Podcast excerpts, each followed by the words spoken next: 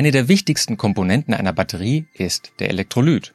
Kurz gesagt dienen flüssige Elektrolyte als Medium, das die Bewegung von Lithium-Ionen zwischen Kathode und Anode ermöglicht. Man kann sagen, dass er der beste Treiber ist, der Lithium-Ionen schnell und sicher bewegt. Aber welche Aufgaben übernimmt er noch in der Batterie? Wie werden Elektrolyte überhaupt hergestellt? Und mischen europäische Firmen hier bei der Elektrolytherstellung auch mit? Geladen, der Batterie-Podcast mit Daniel Messling und Patrick Rosen. Willkommen bei Geladen, deinem Batterie-Podcast mit Patrick und Daniel im Studio. Wir begrüßen heute zwei tolle Gäste. Einmal Dr. Kolja Beltrop und Dr. Andreas Hofmann. Hallo.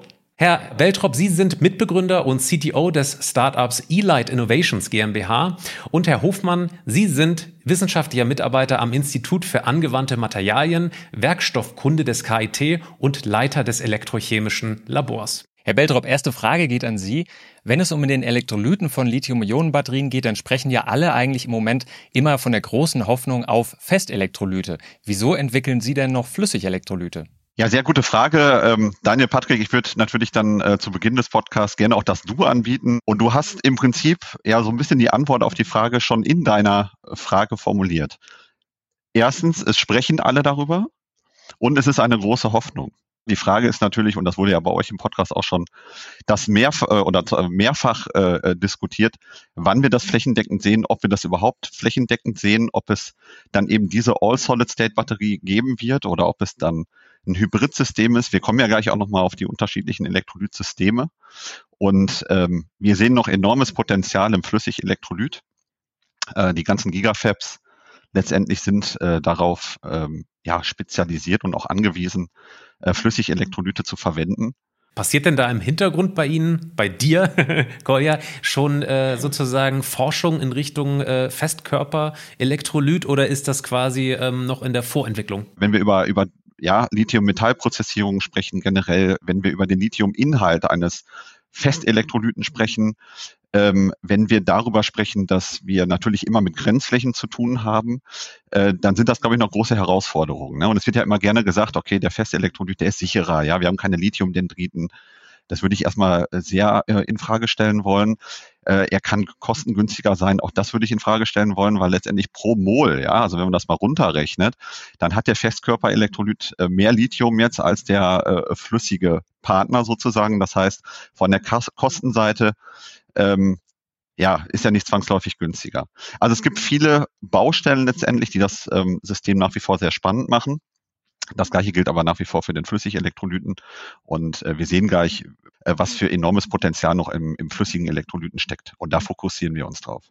Die Batterieforschung, die eilt ja bei den Kartonmaterialien ständig von Erfolg zu Erfolg. Also man hört das die, von den Innovationen äh, ganz viel in den Medien. Beim Elektrolyten ist das eigentlich nicht so. Ähm, Herr Hofmann, warum ist das so? Ähm, Im Grunde geht es bei den Kathodenmaterialien ja darum, die Energiedichte in der Zelle auch entsprechend zu erhöhen, zu verbessern. Ähm, Kathodenmaterialien viel auch in Richtung Stabilität von den Materialien geguckt. Ähm, beim Elektrolyten ist eher die Frage, was nimmt man, was wählt man dann aus und aufgrund von dem Anforderungsprofil im Elektrolyten stellt man sehr schnell fest, da gibt es nicht so viele Möglichkeiten, die man auch letztendlich hat.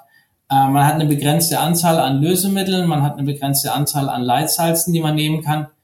Und wenn man jetzt versucht, ein neues System einzubringen, neues, neues Material quasi an den Markt zu bringen, das jetzt komplett neu ist, dann muss man durch das ganze REACH-Verfahren durch. Ähm, das ist extremer Aufwand. Das heißt, da versucht man an dem etablierten System im Grunde zu bleiben.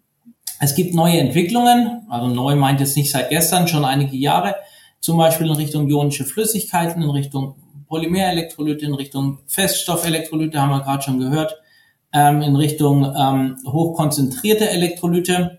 Ähm, da versucht man ein bisschen an der Schraube zu drehen. Aber letzten Endes ähm, hat man mit dem, mit dem aktuellen flüssigen Elektrolyt eben ein, ein sehr ausgeglichenes System, das man dann auch entsprechend einsetzen kann. Und warum nochmal äh, ist es so, dass äh, der Elektrolyt jetzt mit verglichen mit den Elektronen da gar nicht so auf Augenhöhe ist? Wenn ich jetzt eine neue Zelle entwickeln möchte, dann kommt es erstmal auf die Elektronen, auf die Kathode, auf die Anode an und der Elektrolyt wird gefühlt irgendwie am Ende ausgesucht. Also ähm, da fragen wir uns, warum ist denn das so, dass äh, der Elektrolyt da eine untergeordnete Rolle spielt? Ist wahrscheinlich auch der Grund, warum wir hier äh, im Geladen-Podcast da eigentlich nie drüber gesprochen haben, mit Ausnahme von Festkörperbatterien. Warum ist der Elektrolyt noch vergleichsweise unterschätzt? Ja, es macht sich bei, bei vielen bemerkbar, auch in der Forschung ähm, hat man immer wieder auch den Eindruck, ähm, dass so die, die Sensibilität für den Elektrolyten noch ein bisschen fehlt. Oft ist es auch der Komplexität geschuldet. Also wenn man jetzt in, in Richtung Elektrolyt geht, ähm, es gibt ja Elektrolyte, die man kaufen kann von Elite, von wem auch immer. Ähm, und, und die sind schon sehr gut. Und wenn man jetzt anfängt, diese guten Elektrolyte noch zu verbessern, ähm, indem man jetzt komplett neue Systeme sich aussucht, indem man neue, neue Lösemittel oder neue Leitsalze ähm, einsetzt, dann muss man, dann muss man sehr hohe Hürden überwinden. Also wenn man jetzt über so ein Screening nachdenkt, man hat ja im Elektrolyt mehrere verschiedene Bestandteile. Man hat den Lösemittel, man hat das Leitsalz, man hat Additive und wenn man die jetzt alle durchscreenen will, dann hat man eine sehr große Matrix und und, und oft können das auch einzelne Gruppen gar nicht leisten, gerade wenn sie jetzt auf, auf Elektrodenmaterialien, auf Kathoden, Anodenmaterialien spezialisiert sind, ähm, stellt sich die Frage eigentlich gar nicht, sondern da versucht man dann ein möglichst etabliertes System, wo man weiß, es funktioniert, dann zu nehmen.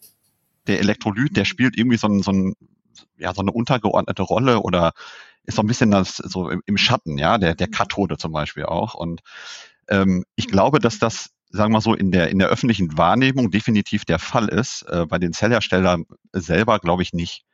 Weil letztendlich der Elektrolyt ist ja der Enabler, ja, der macht erst die Batterie möglich. Also ohne den Elektrolyten würde es die, die, die Lithium-Ionen-Batterie, die wir heute kennen, gar nicht geben.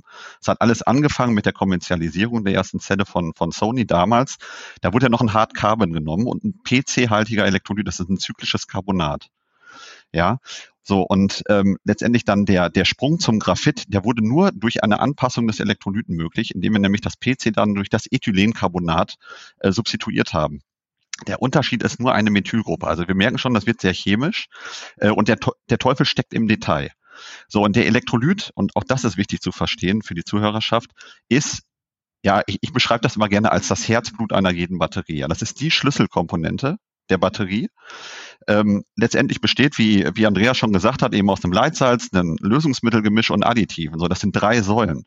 Wir haben aber unfassbare Möglichkeiten, eben diese drei Säulen miteinander zu vereinen. Ja, und auch da wiederum die Kunst, äh, die Magie, würde ich schon behaupten, liegt eben in, im Rezept, also wie wir die Komponenten miteinander abmischen und wie sich dann die Komponenten mit, miteinander äh, verhalten und auch beeinflussen. Und wir bei der E-Light glauben einfach, dass das Know-how eben diese dieses Rezept zu, zu kreieren, äh, ja, ein ganz großes ist und das ist bei den Zellherstellern erkannt. Ne, wenn ihr die Leute fragt, okay, was nutzt ihr auf der Kathode, auf der Anode, dann werdet ihr da sehr wahrscheinlich äh, eine ganz gute, aussagekräftige Antwort bekommen. Aber wenn wir, wenn ihr den, den Zellhersteller fragt, okay, welchen Elektrolyten verwendet ihr denn? Ihr werdet keine Antwort bekommen. Das ist das bestgehütetste äh, Geheimnis und das zeigt, wie wichtig der Elektrolyt ist als Schlüsselkomponente der Batterie. Und ähm, daher würde ich dann eher die Frage so beantworten, okay, Schattendasein irgendwo, ja, so wird's wahrgenommen, aber der Elektrolyt ist wirklich die Schlüsselkomponente in der Batterie ne? und äh, kann über ganz wichtige Eigenschaften dann entscheiden. Ja, wir sind jetzt schon sehr in die Tiefe gegangen. Ich würde gerne noch mal einen Schritt zurückgehen, vielleicht auch für äh, Hörerinnen und Hörer, die äh, vielleicht erst ein paar Folgen gehört haben von diesem Podcast. Ähm, Andreas, erklär doch mal bitte die Hauptaufgaben und die Funktionsweise des Elektrolyten. Die Aufgabe von dem Elektrolyten ist im Grunde ähm, ein, ein, ein Lithiumreservoir zur Verfügung zu stellen, also Bereitstellung von, von Lithium-Ionen.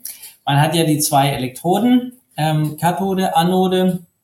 Im Grunde hat man im Elektrolyten Lithium-Ionen, die möglichst schnell natürlich von der Kathode zur Anode und umgekehrt ähm, transportiert werden sollen. Das heißt, man braucht eine hohe Ionenleitfähigkeit vom Elektrolyten. Und der, eine, eine wesentliche Aufgabe vom Elektrolyten ist dafür zu sorgen, dass diese thermodynamische Instabilität vom Elektrolyten gegen das Material, dass das ausgeglichen wird. Also über diese Grenzflächenschicht, die man dann aufbaut. Und ähm, für eine dauerhafte Stabilität quasi zu sorgen. Das sind relativ viele Voraussetzungen, die der Elektrolyt dann auch mitbringen muss. Also muss dann man spannungsstabil sein in dem Fenster, wo man dann einsetzt. Man muss, muss chemisch stabil sein. Er soll möglichst sicher sein. Er soll möglichst billig natürlich sein, möglichst ähm, nachhaltig, ähm, nicht toxisch. Ähm, also es sind ganz, ganz verschiedene und viele Voraussetzungen, die er braucht. Und ja, das macht es im Grunde auch so kompliziert, so ein, so ein Paket zu schnüren, wo man dann sagt, das ist der Elektrolyt, ähm, der dann eingesetzt werden kann.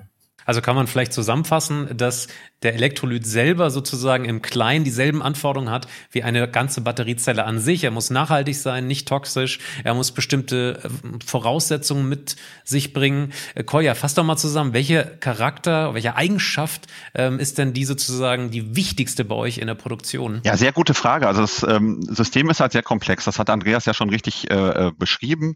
Sagen wir so bildlich gesprochen, klar ist die erste Hauptanforderung ja, dass der Elektrolyt sozusagen als Autobahn für die Lithium-Ionen da ist. Ja, also wir haben ja den, den Minus- und den Pluspol letztendlich und beim Laden wandern ja dann die Ionen, also die Lithium-Ionen, wenn wir jetzt bei der Lithium-Ionen-Batterie sind, eben vom Pluspol ja, zum äh, äh, negativen Pol, ja, und wieder zurück. So, das heißt, ähm, erstmal muss es natürlich eine ionische Leitfähigkeit darstellen. Dann ist es aber wichtig, dass der Elektrolyt natürlich auch mit all den Inaktivmaterialien. Ja, das kann das Zellgehäuse sein, das können die Stromableiterfolien sein, das kann aktiv, das Aktivmaterial selber sein, das kann der Separator sein. Äh, mit all den Komponenten muss der Elektrolyt chemisch kompatibel sein.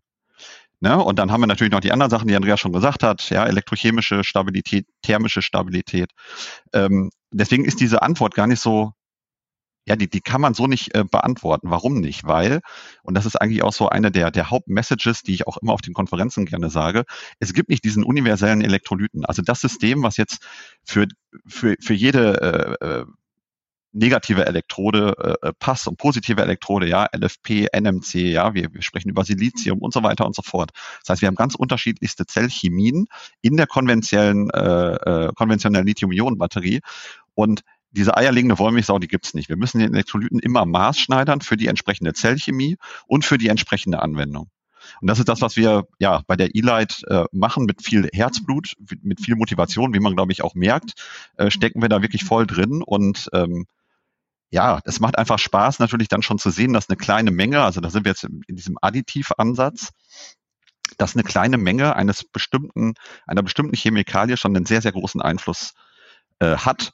Und äh, um auch das wieder so ein bisschen bildlich zu sagen, da sprechen wir mal gerne von dem Salz in der Suppe, ja. Also wirklich ein, ein paar Prozent eines bestimmten Additivs äh, können wirklich schon äh, dazu führen, dass die Zelle zum Beispiel ein doppeltes Zyklenleben hat. Dann gucken wir doch trotzdem nochmal mit der Brille eines Laien auf den Elektrolyt. Du hast es ja. vorhin schon äh, gesagt, da gibt es jetzt die Festelektrolyte, da gibt es die Flüssigelektrolyte, die, glaube ich, am weitesten verbreitet gerade ist in den Lithium-Ionen-Batterien.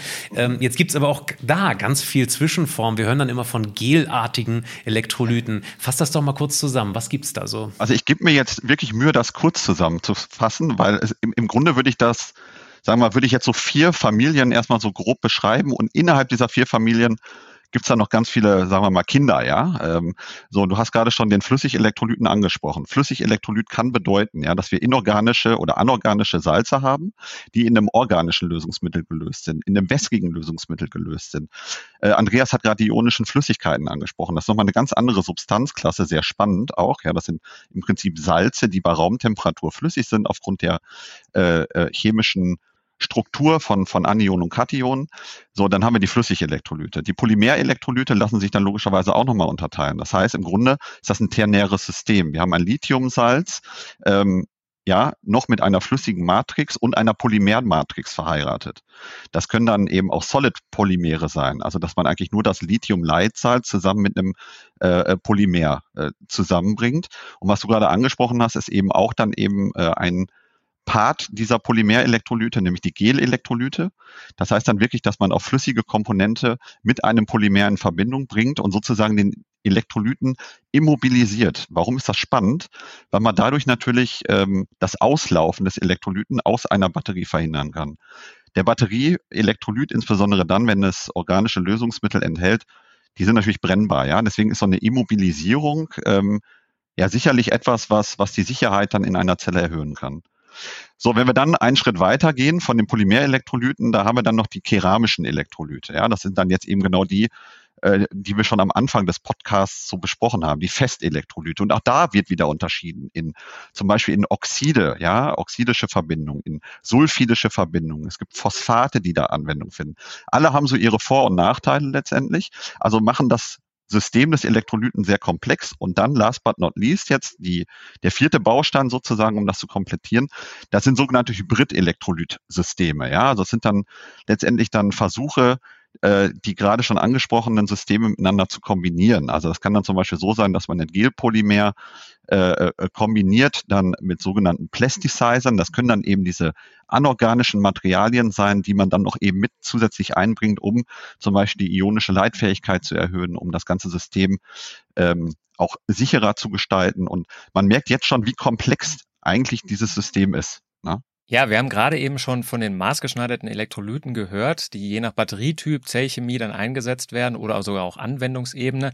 Ähm, Andreas, wie ist es denn, woraus besteht denn der am häufigsten eingesetzte Elektrolyt von Lithium-Ionen-Batterien? Also wenn ich aus der Forschung, sage ich mal, äh, beurteilen muss, dann würde ich sagen, es ist der, der typische organische ähm, flüssige Elektrolyt. Ähm, man hat ähm, einmal ein Carbonatsystem, in der Regel ein, ein lineares Carbonat, ein zyklisches Carbonat ähm, Koya hat ja vorhin schon angesprochen, äh, mit Ethylencarbonat ist man da ganz gut unterwegs mit dem zyklischen Carbonat. Das löst sehr gut Salze, deswegen wird es häufig eingesetzt und ähm, geht auch in Richtung SVI-Bildung, also Grenzflächenbildung ähm, einher. Und ähm, als lineares Carbonat, also konnte ich vorstellen, wie so ein kleines, ähm, ja, so, so eine Kette. Ähm, dann hat man in der Regel ein, ein Leitsalz, nimmt man Lithium-Hexafluorophosphat typischerweise. Ähm, gibt immer wieder Bestrebungen, Leitsalze dann, dann anzupassen. Ähm, Lithium-Hexafluorophosphat ist halt sehr ausgeglichenes System ähm, und, und ist erprobt und funktioniert auch sehr gut. Ähm, und dann nimmt man in der Regel noch Additive. Ähm, Colli hat es auch schon angesprochen, da kann man sehr maßgeschneidert in bestimmte Bereiche optimieren. Man kann in Richtung ähm, Grenzfläche optimieren, man kann in Richtung Wassergehalt optimieren, man kann in Richtung Brennbarkeit optimieren, also ganz viele verschiedene Sachen ähm, und hat dann im Grunde ein System aus organischen Carbonaten, Lithiumhexafluorophosphat und, und Additiven dann eingesetzt werden. Also das ist das, ist das was im Grunde ähm, man auch von der Stange kaufen kann und was typischerweise zumindest ein bisschen funktioniert und ähm, auch weit verbreitet ist was nochmal verdeutlichen soll, dass es das eine Rezept nicht gibt. Ne? Also das Konzept, was Andreas jetzt äh, gezeigt hat, auch das ist ja das, was wir eigentlich tagtäglich machen. Ja? Also der sogenannte Mixed Solvent Approach, ja, organisches Lösungsmittel, Additive äh, und Leitsalz. Ähm, allein letztes Jahr haben wir bei der ILAD über 1500 verschiedene Elektrolytrezepte hergestellt und an die Kunden versendet. Ja, und ähm, ja, da haben wir natürlich Kunden, die mit einer Silizium, NMC-haltigen Zellchemie arbeiten, LFP zum Beispiel. Ja, und ähm, ich sag mal so, die ganzen Rezepte, die fallen irgendwie alle in dieses System rein, aber unterscheiden sich dann trotzdem noch enorm. Ne? Also wir haben bis zu 15 verschiedene Komponenten äh, in diesem Flüssigsystem, was Andreas gerade dargestellt hat. Und da haben wir natürlich extreme Variationsmöglichkeiten, ne? um dann eben ja, Richtung bestimmten Anwendungen und Zellchemien dann den Elektrolyten maßzuschneidern.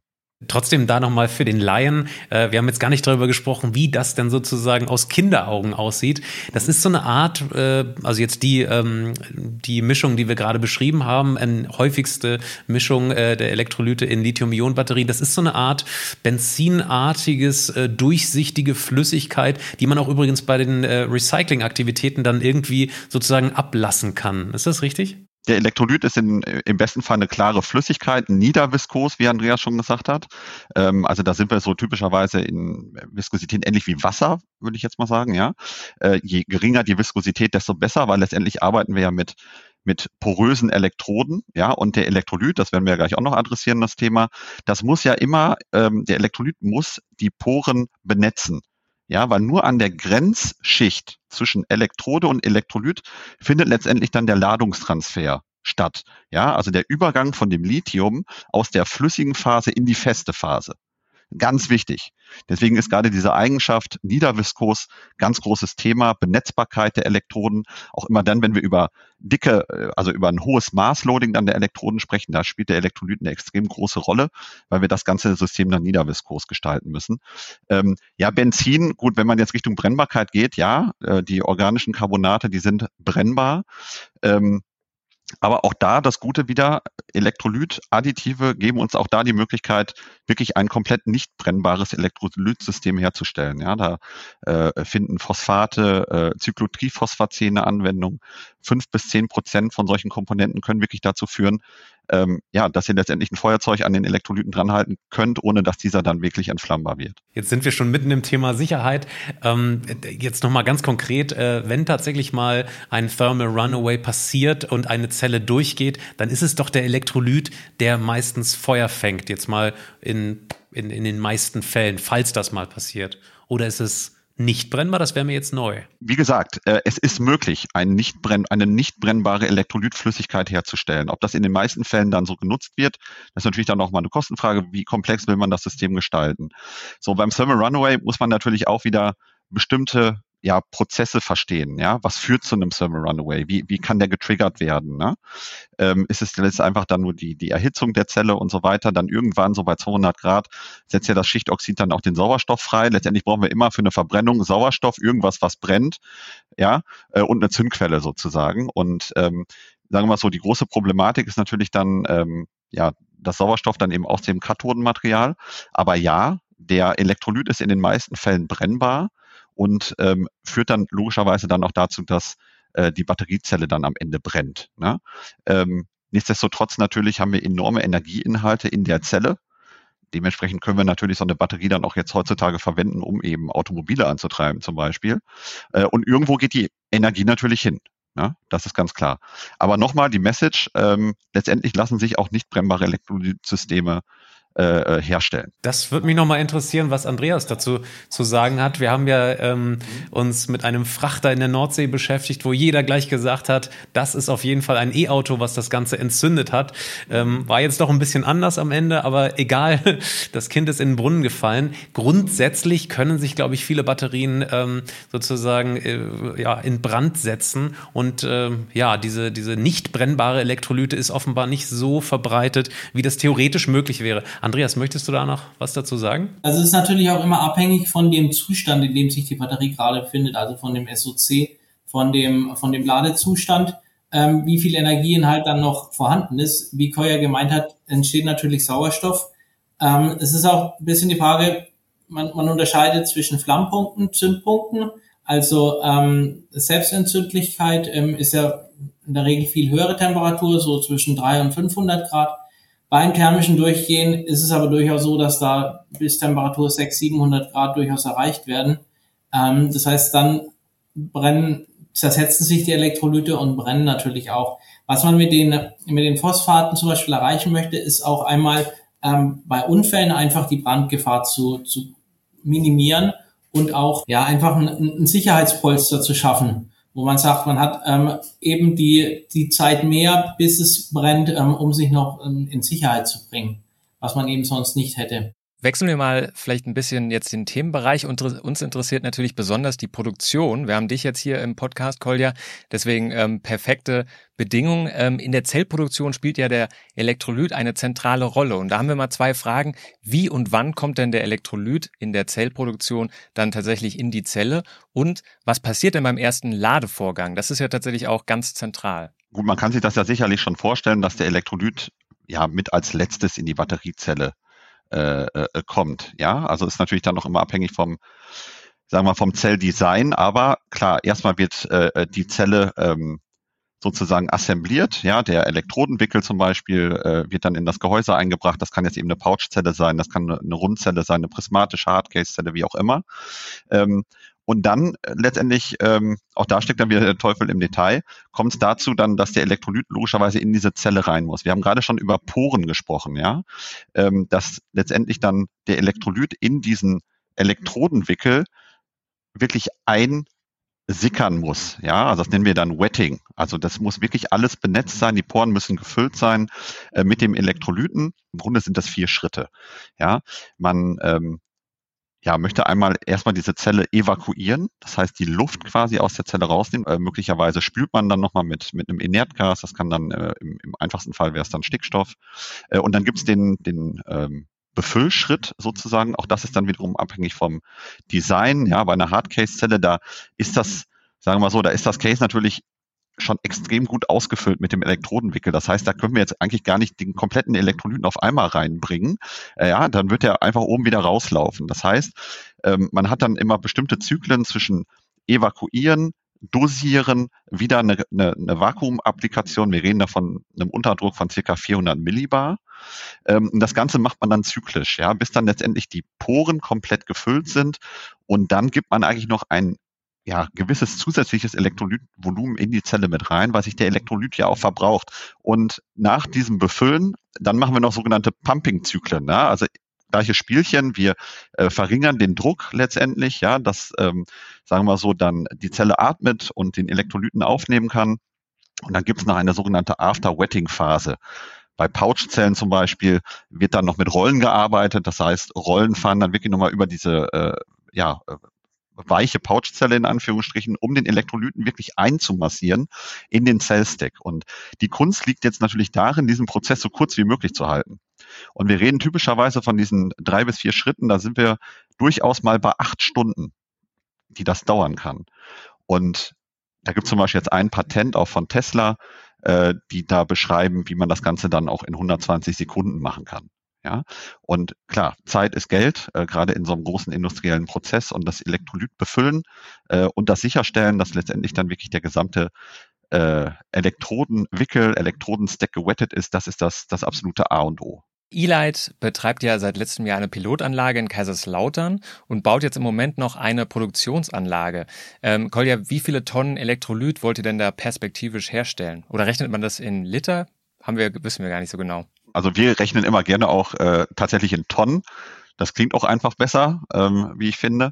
Und es ist völlig richtig, genau, was du gesagt hast, Daniel. Also wir haben, sagen wir mal, jetzt den Schritt dann auch in die industrielle Produktion ähm, ja nicht nur gewagt, sondern das war einfach der absolut notwendige nächste Schritt, äh, weil wir natürlich dann letztendlich über Rezepte ähm, ja, dann auch unsere Kunden überzeugen wollen, ja, dass eben noch so viel Musik im Elektrolyten spielt und dass wir so viel noch an Potenzial da drin haben, wenn wir halt eben genau wissen, wie wir bestimmte Komponenten miteinander verbinden.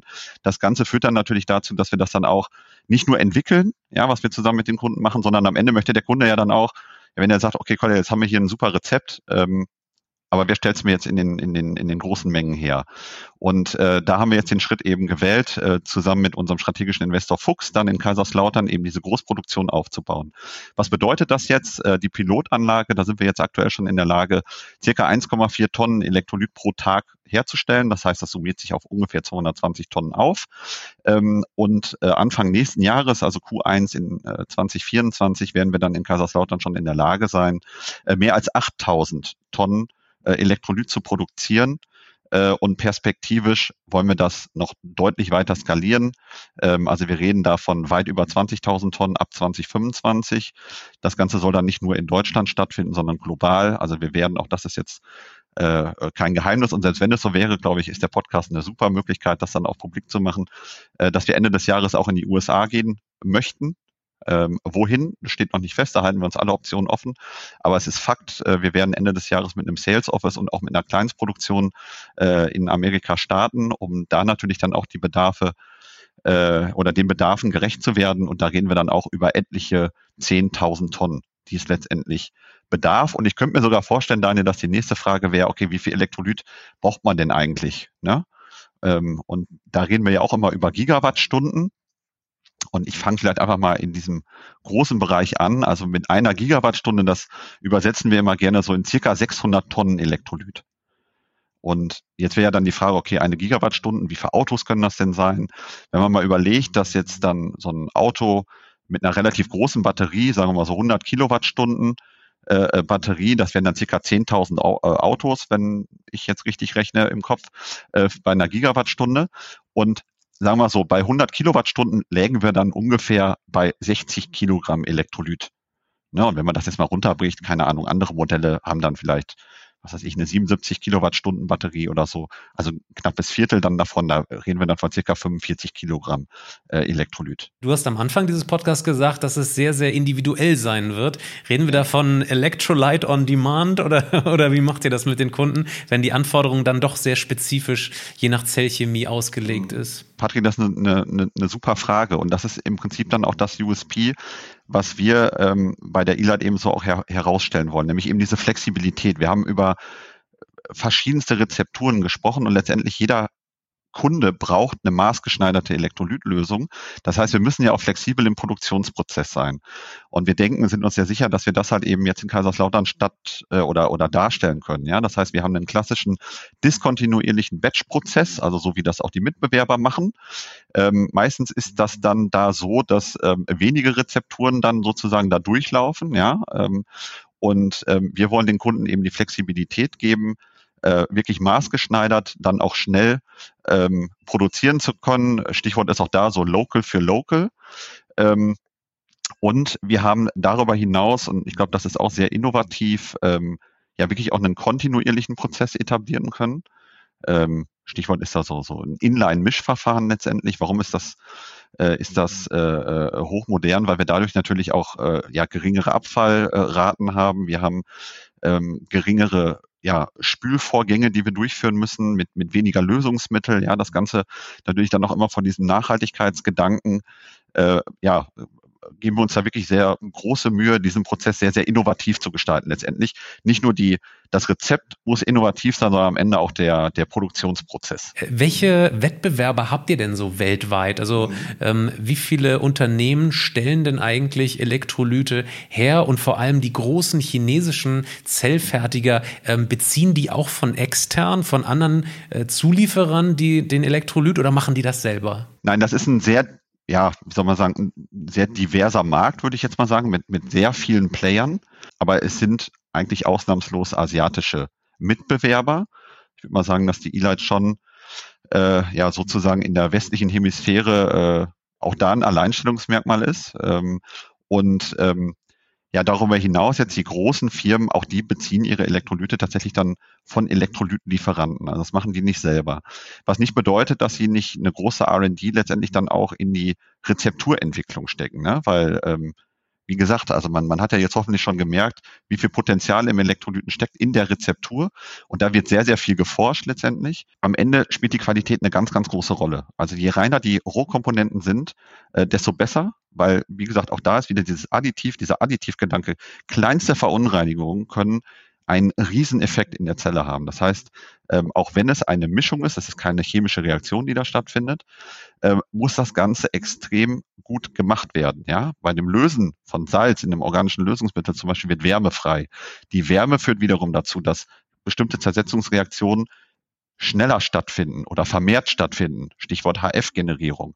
Das heißt, da muss man schon ein bisschen äh, wissen, was man da macht, um am Ende wirklich sehr, sehr gute Qualitäten dann äh, auch an den Kunden vers versenden zu können. Ich fand es gerade ganz spannend, was du gesagt hast, dass äh, die großen Her Zellhersteller tatsächlich den Elektrolyten gar nicht selbst herstellen, aber dann wiederum ähm, Forschungseinrichtungen betreiben, die dann an Rezepturen speziell für ihre äh, Zellen dann irgendwie forschen. Ähm, also das äh, Warum ist das so? Warum stellen die den Elektrolyten nicht selbst her? Ist das ähm, tatsächlich gar nicht so, äh, lohnt sich das gar nicht so aus Kostensicht oder?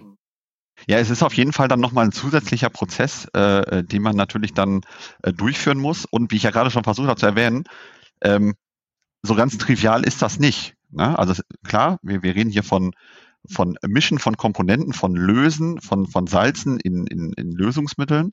Aber auch da, ich habe es jetzt glaube ich schon zum dritten Mal gesagt, der Teufel steckt da wirklich im Detail. Und es ist natürlich möglicherweise auch eine gewisse Risikoabwägung beim Zellerstellbar selber. Es ist für den Zellersteller natürlich einfacher zu sagen, okay, das sind meine Specs, bitte liefert mir den Elektrolyten in Spec und dann haben sie ein Problem weniger sozusagen. Ja? Aber der Gedanke dieses Local für Local, das ist natürlich auch das, was uns umtreibt, um die Lieferwege kurz zu halten. Auch da wieder HF. Man kann ja überlegen, wenn der Elektrolyt aus zum Beispiel China kommt, dann ist der bis zu zwölf Wochen auf See. Ja, teilweise sogar noch länger. So, und äh, wir haben reaktive Additive da drin. Das heißt, der Elektrolyt, der wird nicht besser dadurch, dass wir den jetzt irgendwie um die halbe Welt äh, schicken. Deswegen ist der Ansatz natürlich dann auch von der E-Light, wirklich nah am Zellhersteller zu sein, eben dieses Local für Local auch wirklich zu leben, ähm, damit Lieferwege kurz gehalten werden, damit ähm, sozusagen wirklich dann on demand auch der Elektrolyt sozusagen dann dem, äh, dem Kunden zugestellt werden kann. Äh, Koya, du hast vorhin gesagt, ähm, dass der Elektrolyt generell die Schlüsselkomponente einer Batterie ist. Andreas, äh, Andreas, würdest du das äh, so unterschreiben, wenn man mal auf die Kosten des Elektrolyt, des Materials sozusagen schielt? Ähm, wie hoch sind denn die Kosten eines Elektrolyt gemessen an den Gesamtkosten einer Zelle? Ähm, gut, ich denke, da muss man differenzieren. Einmal das, was Koya gemeint hat, ähm, um eine Batterie zunächst mal zum Laufen zu bringen, brauche ich natürlich zwingend den Elektrolyten. Ähm, dass jetzt andere Materialbestandteile im, in der Zelle vielleicht mehr kosten, ähm, heißt jetzt nicht unbedingt, dass der Elektrolyt dann nur ein Nischendasein und unwichtig ist, sei jetzt mal. Das ist halt einfach dem Material geschuldet. Ähm, wenn man jetzt mal von der, von der Batterie anfängt, ist natürlich für mich in der Forschung ein bisschen schwierig, ähm, da einen Einblick in aktuelle Produktionszahlen zu kriegen, aber ist so als, als grobes ähm, geht man davon aus, dass ungefähr bei der Batterie ähm, so 70 Prozent Materialkosten sind und von den 70 Prozent Materialkosten ähm, gehen dann wieder hauptsächlich in die Kathode, größte Anteil, also so, so 44, 45 Prozent. Ähm, dann kommt ähm, Separator, Anode und der Elektrolyt, der liegt da ungefähr bei, bei 10 Prozent. Also dann, dann, dass man dann insgesamt so von, von 7 Prozent ungefähr ähm, Elektrolytkosten in der Batterie ausgeht. Ähm, das heißt, wenn man jetzt so eine, so eine typischerweise Kilowattstunde ähm, Batterie ähm, Speicherfähigkeit, sage ich jetzt mal, hat, wo man gut bei 100 Euro liegt, ähm, im Moment so über den Daumen gepeilt, dann sind es so 7, 8 Euro, wo der Elektrolyt jetzt, sag ich mal, kostet. Genau, ihr merkt schon, wie ich äh, auch direkt wieder was dazu sagen möchte, ja, weil was da ja so, so, so super an der, an diesem Fakt ist, ja, wenn wir das Ganze mal komplett betrachten, ja, Stichwort Total Cost of Ownership. Das heißt, wir haben eine Zellkomponente, wo wir jetzt schon gelernt haben, die hat einen riesen Einfluss auf ja, äh, äh Key Performance äh, Eigenschaften, Schlüsseleigenschaften wie Lifetime, ja, wie lange zyklisiert meine Batterie, Sicherheit, äh, äh, Power, das heißt, wie schnell kann ich meine Batterie laden, entladen. Und das Ganze trägt zehn Prozent zu, der Gesamt, zu den Gesamtkosten bei. Das heißt, ich habe ja mit dem Elektrolyten wirklich da auch wieder eine Schlüsselkomponente, ähm, wenig Preissteigerung kann dann zu einer enormen Performance-Verbesserung führen. Jetzt überlegt einfach mal, der, meinetwegen auch der Elektrolytpreis, der würde sich verdoppeln, aber ich kann dadurch das, das Batterieleben zum Beispiel auch verdoppeln. Ja, und dann wieder dieser Total Cost of Ownership Gedanke. Das heißt, ich habe da mit dem Elektrolyten auch eine Stellschraube, wo ich wirklich sehr, sehr kostengünstig die komplette Batteriezelle äh, beeinflussen kann und die Performance beeinflussen kann. Und noch ein Benefit ist letztendlich, ich meine, das ist eine flüssige Komponente jetzt im Produktionsprozess, ja, da ändere ich das Fass und nicht mehr. Ich muss kein neues Aktivmaterial irgendwie prozessieren äh, oder sonst irgendwie was. Das heißt, ich kann dann einfach ein neues Fass anschließen mit einer neuen Rezeptur. Ähm, gut, wenn wir jetzt über OEM-Anwendungen sprechen, klar, da muss das Ganze erstmal zertifiziert werden und so weiter und so fort. Aber im Prinzip habe ich diese Plug-and-Play-Solution. Ne? Und ähm, ja, das, das macht es natürlich äh, total klasse vor dem Hintergrund. Damit sind wir am Ende angekommen. Vielen Dank für die Expertise und die Zeit.